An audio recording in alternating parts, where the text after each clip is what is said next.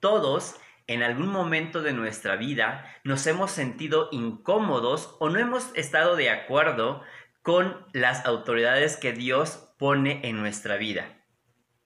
¿Alguna vez te has preguntado si realmente tienes que someterte u obedecer a cada autoridad que Dios pone en tu vida?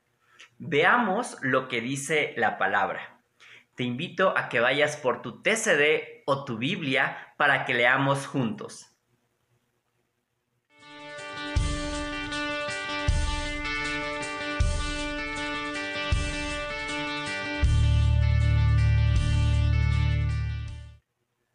Bienvenidos al tiempo con Dios.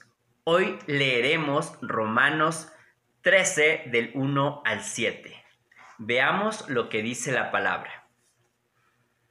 Todos deben someterse a las personas que ejercen la autoridad, porque no hay autoridad que no venga de Dios y las que existen fueron puestas por Él. Aquí el apóstol Pablo nos dice que por cuanto todas las autoridades fueron puestas por Dios, entonces hay que someternos a cada una de ellas. Estas incluyen nuestros padres, nuestros jefes, las autoridades civiles como los agentes de tránsito, la policía, nuestros líderes espirituales, nuestros pastores, cada uno de ellos Dios lo ha puesto en nuestra vida para forjar nuestro carácter. Por lo tanto, debemos someternos a ellos. El versículo 2 dice, Así que quien se opone a la autoridad va en contra de lo que Dios ha ordenado. Y los que se oponen serán castigados. Muchas veces es difícil someterse a las autoridades que nos tocan porque las consideramos injustas a nuestro parecer. Pero aquí la palabra dice que, como vimos en el versículo 1, que todos fueron puestos por Dios y el versículo 2 dice que si nos oponemos a ellos, entonces nos oponemos a lo que Dios dice. Y hemos aprendido en capítulos anteriores de Romanos que todos los que amamos a Dios, a todos los que amamos a Dios, todas las cosas nos ayudan a bien. Y si tomamos esta, esta palabra de referencia en nuestra vida, entonces esto todo, todo incluye a las autoridades, aun aquellas que no nos agradan. Así que pidámosle al Espíritu Santo que nos ayude a someternos a esas autoridades con las que no estamos de acuerdo, con las que eh, podemos decir que son injustos, ya que Dios siempre honrará nuestra obediencia. Y recuerden que a Dios nada se le escapa de las manos. Romanos 12, lo vimos eh, en días anteriores, dice que la voluntad de Dios es buena, agradable y perfecta. Pidámosle sabiduría para ver qué es lo que Él quiere enseñarnos a través de esas autoridades con las que no estamos de acuerdo.